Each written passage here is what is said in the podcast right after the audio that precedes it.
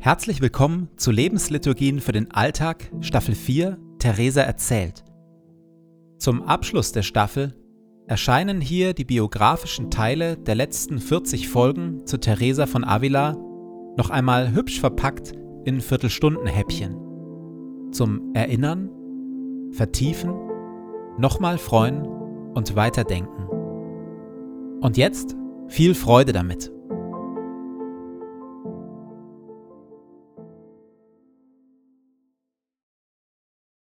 Das eine, was Theresa mit innerem Beten meint, ist also die innere Haltung, mit der wir beim Gebet wirklich Gott meinen.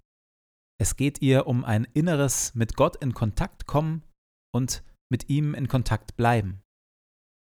In anderen Zusammenhängen meint Theresa mit innerem Beten allerdings stärker eine ganz bestimmte Gebetsform, ein ganz bestimmtes inneres Gebetserleben, das sich in mehreren Stufen vollzieht.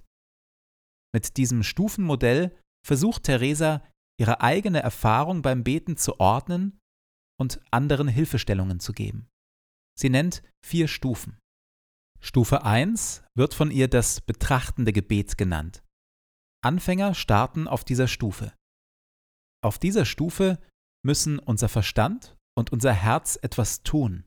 Wir müssen innerlich arbeiten, uns sammeln, uns bewusst auf Jesus ausrichten und eine Bibelstelle oder eine bestimmte Grundwahrheit des Glaubens mit dem Herzen umkreisen und verkosten, also meditieren. Nach einiger Zeit schenkt Gott dann irgendwann ein neues Erleben, ein neues Stadium. Gott beginnt, uns auf übernatürliche Weise mit einer inneren Ruhe und einem inneren Frieden zu erfüllen, sodass unser eigenes Bemühen um Meditation zurücktritt und wir viel stärker Empfangende als Arbeitende sind. Theresa nennt diese zweite Stufe das Gebet der Ruhe. Die nächsten beiden Stufen nennt Theresa das Gebet der Gotteinung und die ekstatische Gotteinung. Hier erzählt sie von intensiv mystischen, zum Teil sogar ekstatischen Erfahrungen des Einsseins mit Gott. Hier eine kleine Kostprobe aus Stufe 4. Hier nimmt man nichts wahr, sondern genießt nur, ohne zu erkennen, was man genießt. Man erkennt zwar, dass man ein Gut genießt, in das alle anderen Güter eingeschlossen sind, doch erfasst man dieses Gut nicht. Es sind alle Sinne mit diesem Genuss beschäftigt, so dass keiner mehr frei ist, um sich mit etwas anderem beschäftigen zu können, weder mit äußerem noch mit innerem. Das Wie dieses Gebets, das man als Gotteinung bezeichnet, und was es ist, das weiß ich nicht verständlich zu machen. Intellekt, Seele und Geist scheinen hier ein und dasselbe zu sein, auch wenn die Seele manchmal außer sich gerät, wie ein Feuer, das brennt und Flammen schlägt und dieses Feuer manchmal plötzlich stark auflodert. Die Flamme schießt dann ganz hoch über das Feuer hinaus. Doch ist sie deswegen nicht etwas anderes, sondern immer noch dieselbe Flamme, die im Feuer ist. Über viele Jahrhunderte hinweg spielte die menschliche Seele eine zentrale Rolle in Glaube, Theologie und Kirche. Zum einen stand sie lange für das Innerste des Menschen, das von Sünde und Schuld zerbrochen und von Gott getrennt ist. In dieser Lesart sind wir verlorene Seelen, die von Jesus her Rettung und Heilung brauchen und tatsächlich auch bekommen, wenn wir sie zulassen, wenn wir sie im Glauben an uns geschehen lassen, die Rettung und die Heilung. In der mystischen Tradition aber ist die Seele zugleich ein bestimmter Ort in unserem Inneren. Die Seele ist das Zentrum unseres Seins und damit auch der Ort, wo Gott und ich uns begegnen. Dieses Bild von einem heiligen innersten Ort in uns, in dem Christus dauerhaft Wohnung nimmt, wenn wir uns ihm zuwenden, ist im westlich-christlichen Denken weitgehend verloren gegangen. Wir haben, wenn es gut geht, durchaus Kontakt zu unseren inneren Emotionen und Bedürfnissen, dass es da aber in uns noch einen ganz besonderen Ort gibt, ist weiterhin unbekannt. Peter Deickhoff schreibt, Leider ist nur wenigen Menschen die Schönheit ihrer Seele einsehbar. Das ist der Grund, warum sie selten in der Lage sind, die Schönheit ihrer Seele zu pflegen und zu bewahren. Viele Menschen sind zwar von der Existenz ihrer Seele überzeugt, doch sind sie so mit äußeren Dingen beschäftigt, dass es ihnen unmöglich scheint, in ihr Inneres einzukehren. Bestimmte Gewohnheiten, Abhängigkeit von anderen Menschen oder materiellen Dingen, ungezügelte Leidenschaften oder gar blinde Arbeitswut lassen diesen Schritt vorerst nicht zu. Gott jedoch möchte sich uns im Grunde der Seele mitteilen, indem er uns dort vielfache Gnaden zuströmen lässt. Zitat Ende. Theresa vergleicht die Seele mit einem Garten. Ich muss mir mit einem Vergleich helfen.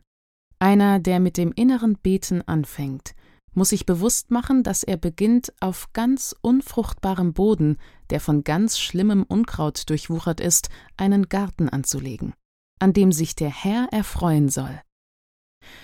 Seine Majestät reißt das Unkraut heraus und muss dafür die guten Pflanzen einsetzen. Stellen wir uns nun vor, dass dies bereits geschehen ist, wenn sich ein Mensch zum inneren Beten entschließt und schon begonnen hat, es zu halten. Mit Gottes Hilfe haben wir als gute Gärtner nun dafür zu sorgen, dass diese Pflanzen wachsen.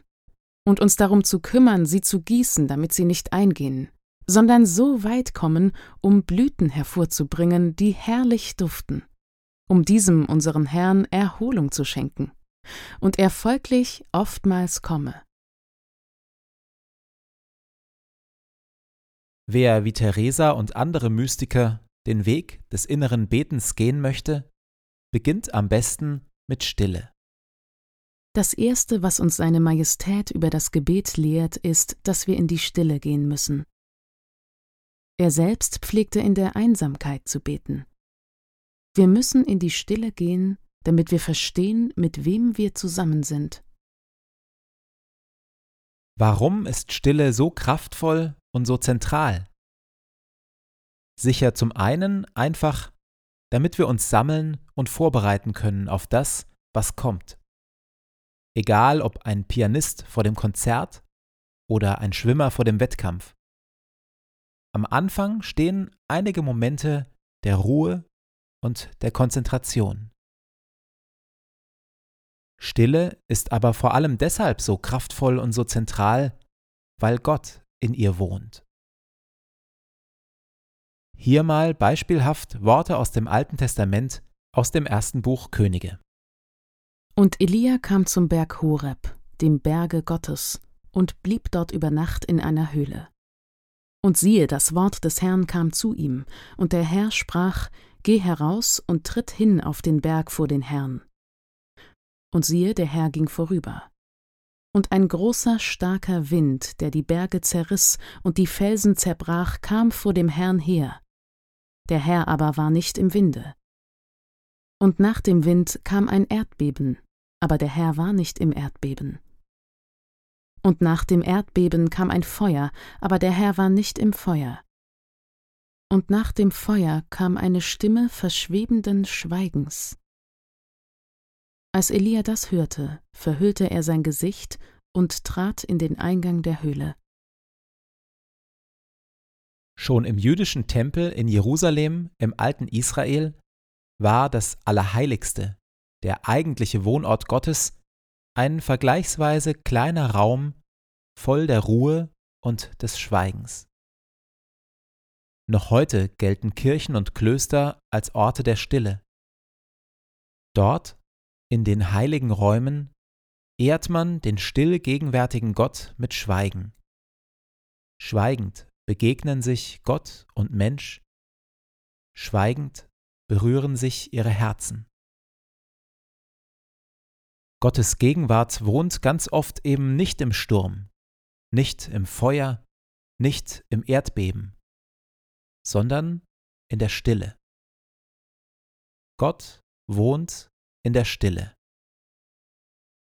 Meister Eckhart, der große deutsche Mystiker, sagt, Nichts im Universum gleicht Gott so sehr wie die Stille. Und Sören Kierkegaard sagt, wenn alles still ist, geschieht am meisten. Wenn wir Gott begegnen wollen, müssen wir also still werden. Dort, in der Stille, kann es dann geschehen, dass Gott uns in der Stille ganz und gar erfasst, dass wir für einige Augenblicke voll und ganz aufgehoben und geborgen sind in der Stille Gottes.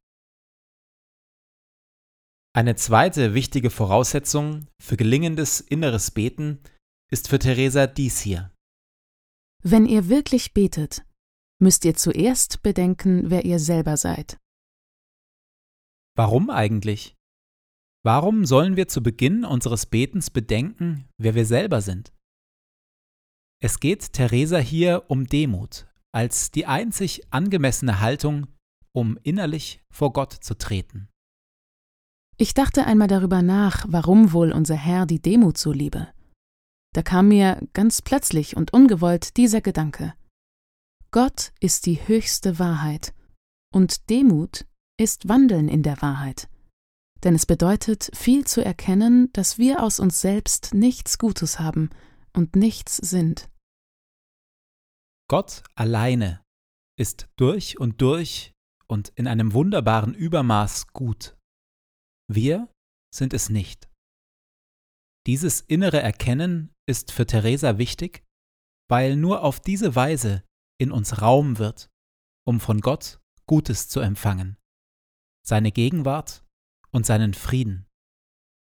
Wenn wir anfangen, Gott gegenüber unsere eigenen Gutheiten aufzuzählen und dann selbstgefällig sein Kommen einfordern, sind wir so voll mit uns selber, dass für Gott kein Platz mehr ist. Wahre Demut beunruhigt, verwirrt und stört die Seele nicht, sondern bringt ihr Frieden, Trost und Ruhe. Theresa will also, dass wir alles Gute ganz und gar von Gott her erwarten und erbitten und uns selbst dabei loslassen, von uns selber absehen. Darüber hinaus geht es Theresa um einen wachen, kritischen Blick auf uns selber mit der Möglichkeit, dass wir eigene Schuld erkennen und sie zu Gott bringen, damit er sie ausräumt und den Weg frei macht. Denn allzu oft ergeht es uns so. Wir entschließen uns beim Eintritt ins Kloster arm zu sein, doch verwenden häufig von neuem Sorge darauf, dass uns nicht nur das Notwendige nicht abgeht, sondern auch nicht der Überfluss. Es sieht auch so aus, als lassen wir alles Prestigedenken hinter uns, wenn wir begonnen haben, ein geistliches Leben zu führen. Doch kaum rührt man auch nur in einem Punkt an unsere Ehre, schon wollen wir uns von neuem damit hervortun. Und so ist es auch in anderen Punkten. Eine saubere Art der Gottesliebe. Und dann wollen wir, wie man so sagt, bei Gott aus dem Vollen schöpfen. Das geht nicht. Abschließend schreibt sie zu diesem Thema Das mit den Sünden und der Selbsterkenntnis ist also das Brot, das auf dem Weg des inneren Betens zu allen Speisen gegessen werden muss, wie köstlich sie auch immer sein mögen. Doch muss es mit Maß gegessen werden. Denn nachdem eine Seele bereits sieht, dass sie bescheiden geworden ist und klar erkennt, dass sie aus sich selbst nichts wirklich Gutes hat, was braucht sie dann hier noch ihre Zeit vertun? Vielmehr sollen wir dann zu anderen Dingen übergehen, die uns der Herr vor Augen führt.